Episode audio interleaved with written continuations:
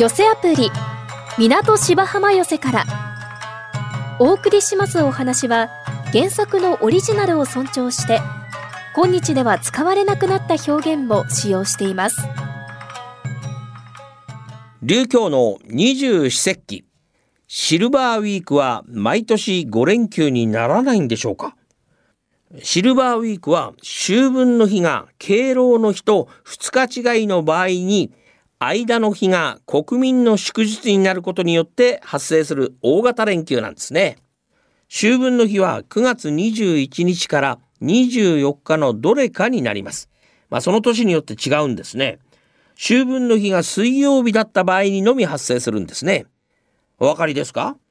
敬老の日は第3月曜日で同日月の3連休になるんですが、この3連休に加え、秋分の日が敬老の日と2日近いだった場合、祝日法によって祝日と祝日の間の日は国民の休日となることから最大5連休の大型連休となるんですね。シルバーウィーク誕生の最初は2009年で、2度目は2015年でした。で、次のシルバーウィークは4年後の2026年です。まあ前回からだと11年も間が空いてしまうんですね。11年という月日は果てしなく遠いです。祝日法の改正に期待をしましょう。まあ肝は9月20日の記念日、空の日の祝日化であります。山の日や海の日が祝日なのになぜ空の日はないのか。まあ、業界の記念日にとどまってるだけなんですね。航空連合は航空への理解を深めるとともに休日増を図る観点で空の日の認知向上と祝日化を提唱しているそうです。祝日になれば秋分の日と組み合わせた大型連休が発生するかもしれないですね。これは期待大です。さあ、そろそろ講座が整ったようで、本日の落語は三遊亭雄七さんの元犬です。そういうのがあるんです。まあ、こんなコロナのね、あれなので、え今年はなかったんですけれども、えー、まだこうコロナが出てくる前でございます。は集まったんです。そしたらね、やっぱり、あの、うちの一門っていうのは、小遊三師匠の、小遊三の下にですね、珍獣、怪獣みたいな真打ちの師匠がたくさんいるの。みんなそうなんですよ。みんななんか頭おかしいような感じのね。そういうそういう方が、やっぱり落語家としてね、こう、面白いという落語を繰り出すようになるわけなんですけど、みんなちょっと癖が一癖二癖ありましてね、その下で私は一生懸命、おかみさんの作ったお,、ね、お料理を運んだり、お酒をついだり、お酒をついだり、お酒をついだり、お酒をついだり、ずっと酒ついてるんですけどね。えー、で、えー、時々、えー、この、ま、大師匠小遊三の孫弟子でございますので、1時と3時と5時になったら、はっと思って、近くの自動販売機の下をこう覗きに行くというね。これは商店で泥棒キャラと同じでございます。こういうのは、もうね、入った時から仕込まれております。まあ、冗談でございますけどね。でね、この小遊三師匠のお宅には猫がおりまして、えー、猫大変にね、いいご飯を食べてるんでしょうね。もうね、輪切りにしてもこのぐらい。もう大変な猫でございまして、名前をね、クリスティーヌって言うんですけどね、いい名前がついておりまして、このね、クリスティーヌがね、あの、私が一生懸命こうお料理運んだりしてるところ、足元をちょろちょろちょろちょろ動くんですよ。で、この猫、大師匠のうちの猫だから、あ、ちゃんと接しなきゃいけない、敬語使わなきゃいけないのかな、ちょっと失礼しますとかいろいろ言いながら、ね、あの、邪魔だな、もう猫踏んじゃいそうだなと思って、えやってたわけなんですけれども、とうとうですね、えー、その昨年の冬でございました。あ、このおかみさんのキッチンのね、ところにこんなもう、すごい漆塗りみたいなお椀があるんです。そこに、すごい美味しそうなご飯が入ってる。で、とうとうね、それにね、私、片足を突っ込んじゃったんですよ。ああ、ね、ウェットなご飯ですからね、ねちょっというなんとも感触がいたしまして、にゃんとも言えないね、感触でございまして、ああ、やっちゃったと思って。で、私もパニクってましたのでね、あの、両方靴下を脱げばよかったんですけど、片っぽしか脱がなかった。片っぽしか靴下を履いていないお客様というかね、なんかおかしいですよ。人のうちで片っぽしか靴下履いてない人。おお前、どうしたんだ靴下。片っぽどうしたんだ靴下を買う金がないのか。いろんなことを、そのね、師匠たちに思われまして、恥ずかしかった。ああ、もう早く終わんないかな、終わんないかな、この宴会終わんないかなと思っておりましたら、片付けられちゃったお椀を探してクリスティーヌが、終わんないぞ、終わんないぞ、終わんないぞ、終わんないぞ、お椀を探していたという。こういうね、江戸情緒あふれる修行を積んできておりますけれどもね。まあ話の方にはこの動物なんてのが出てまいりまして、えー、これは、えー、ただいまの蔵前の八幡さん、蔵前神社でございますが、そこに一匹の白犬がおりまして、全身真っ白で差し毛一本もないというくらいの真っ白。純の無垢でございますが、三景人から大変に可愛がられておりまして、白白白白お前は真っ白だね、お前みたいな真っ白な犬はね、次の世は人間だよ、なんて言って、同じようなことをいろんな人に言われまして、次の世は人間だ、次の世は人間だ、なんて言って可愛がってもらって餌をもらう。白子の方だってその気になりまして、ありがたいな次の世は人間か。人間なんてのはね、面白い遊びはできるしね、美味しいものもね、食べることができるよ。次の世が人間。なんていうのはありがたいけどもな。次の世じゃ一旦死ななくちゃいけないんだからな。この世でもって人間に生まれ変わりたいな。あ、そうだ。ここは八幡様だ。八幡様にお願いしよう。ってんで、それから白甲のやつが三七二十一日の間、八幡様に裸足参り。もっとも、下駄を履いた犬というのはおりませんけれども、えー、満願の日を迎えますと風がどっかからファーッと吹いてくると毛がどんどん抜けて、ああ、ああ、なんだ、毛がどんどん抜けるぞ。そんな年でもないし、悪い病を引き受けた覚えもないし。はあ、日本橋で立ってる。はあ、人間に生まれ変わることができたんだ。ああ、八幡様のご利益だ。八幡様、ありがとうございます。寒い。すごいなあ、ちょっとすいませんがね、この炎手ぬぐいをなんてんで、炎手ぬぐいで眉を隠しました。ああ、人間に生まれ変われたんだからね、いろんなことしよう。面白い遊びはしたいし、美味しいものは食べたいし。でもな人間なんてのは何するったってお金がなくちゃいけないんだよ。犬の時はよかったな三軒人の人が白恋、白恋なんてんでいろんなものを餌くれたよ。犬の時は食べ物に不自由しなかったのになあ、そうだ。どっか奉公してね、お金を稼いで美味しいものをどっさり食べよう。奉公。ちょうどいいや。向こうから数さえの旦那が来る。あの人は口入れ屋だよ。あの旦那にお願いしよう。旦那数さえの旦那はいはい。なんだこの人裸だね。え？な、なんだあの、奉公先を世話していただきたいんです。そらね、うちは口入れ屋だからね、方向先を世話するのが商売だけども、お前さん、身元は大丈夫なのかい、ね、身元がないのかい？弱ったね。身元のね、はっきりしないものにそうそう方向先を世話するわけにはいかないんだ。でもね、困ってるんでね、お願いします。お前さん、裸だね。悪い人に身ぐるみ剥がされたのかい、気の毒にな。見たところ、悪い人じゃなさそうだし、じゃあこうしましょう。私がお前さんの身元を引き受けということで、方向先を世話しようじゃないか。え？世話していただけるんですか？ありがとうございます。うん。な、なんだそれは？嬉しいんでね。尻尾の代わり。おかしなことしちゃいけないの。あ、そうそう、その何でついてこられると困るな。じゃあね、この羽織だけでもね、貸すからね、その羽織あのね、羽織をね、頭から被ってぐるぐるぐるぐる回って遊んでるんじゃないんだよ。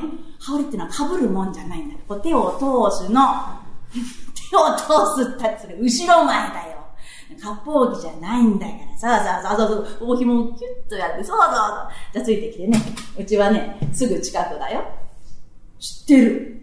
あ、そう。うん、じゃあ私はね、表から入るから、お前さんはね、裏から入ってね、待っと裏からってお前垣根をくぐるんじゃないよ、お前さんは。ね？木戸があるんだから木戸開けてお入るよ。泥だらけだ。変わった人だね。ただいま帰りましたよ。私はね、ちょっと奥で用があるから、ああ、何か用があったら声をかけておくれ。で、お前さんにそこに突っ立ててもなんだから上がっておくれ、上がって。お前さん、裸足だね。足が泥だらけだ。ああ、そのまま上がられちゃ困るな。そこにね、桶に水が汲んである。その桶で待って足をよーく洗って、さあさあさあさあさあ、綺麗に洗ってね、その、その、足を洗った水を飲むんじゃないよ、お前さんは。え？喉が渇きました。喉が渇いたってそんな水飲んだらお腹壊すよ。あのね、そのあの足をね、洗ってそのまま上がられちゃうから戻って戻って、もうそこら中水浸しだ。そこはちゃんと拭いておくれ。そこにね、雑巾があるから、そそれをキュッと絞って、そうそう。で、スー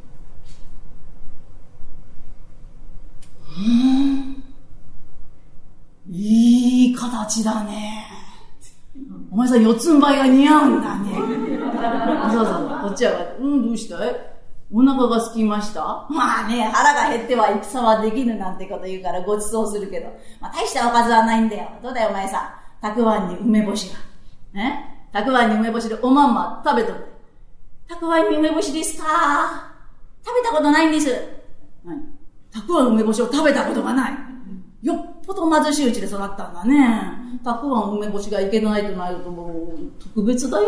うちの方向人にもそうそう食べさせしないんだけど。どうだよお前さん。アジの干物は？アジの干物ですか？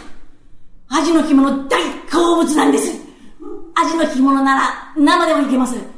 生いけないよ。今お腹壊すがそうかい。アジの干物でいいかい。じゃあアジの干物を焼いておくれ。それとね、ご飯とね、おみおつけも冷めてたら温め直して出しておいておくれ。まあね、お前さん。方向先を探すったってね、どこでもいいってわけにはいかないんだ。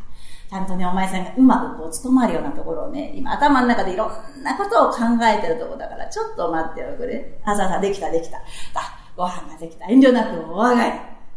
わっいきなり口を持ってくんじゃないよ、お前さんは。ね？箸があるんだから箸を使って食べなさいよ。何？箸を使ったことがありません。箸を使ったことがないのか、お前さん。どこの国の人だよ。もう、お前さ、アジの干物が大好物って言ってだけあって、よっぽど好きなんだ。はあ、頭からバリバリ、バリバリ食べてんな。あ歯が丈夫だ。え、歯はね、丈夫なんです。噛み合っても負けたことがないんです。噛み合いましょうか。いや、そんなことはせんがな。あ好きなようなお食べお食べ。バリバリバリバリ食ってんな。どうして？もうまんまにおみおつけをかけて、汁かけ飯、もう結構だよ。好きなように食べなさい。うわ、うわ。わあ、茶碗の中まで舐め尽くしちゃって。うわ、きれいに食べたね。ああ、洗う手間がないや。どうだよ、お前さ。いつでじゃなんだからおかわり。なすいや、おかわり。いや、おかわり。ご飯のおかわり。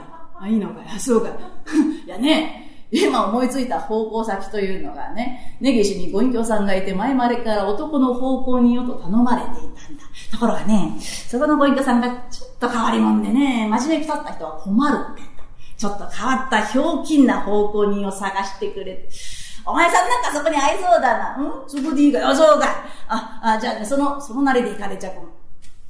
お前これ奉納手拭いだね。罰が当たるよ、こんなもの腰なんかに巻いたら。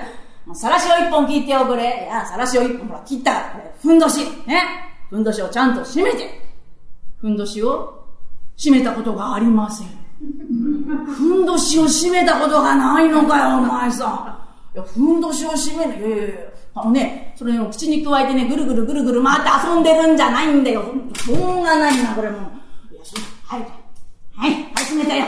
あ、で、着物だ。着物もね、私のがこう、寸法が合いそうだから出しといたから着物を着て、着物を着たことがありません。着物を着たことがないのかい。お前さん今まで一体何着てたんだええ、毛皮着てました。金持ちだか貧乏人だかわからないで。うん、そうそう、着物、そう、そうそう、腕やそうです。あ、そうです。帯があるから帯も締めて。た口に加えてじゃれてるね。そう長いものを見るとこうぐるぐるぐるぐる回りたくなるたちなんだ。いや、そんなことしてる暇ないんだ。はい、はい、はい、はい。はい、はい、できて。じゃあ出かけましょう。下駄もね、私のフルで悪いけども、下駄出しといたから下駄履いて。あありがとうございます。ん？あの、こっちの方は。ないよ、そんなもの。なんて手に入れたくんだよ。しょうがないな、ついといて。ね。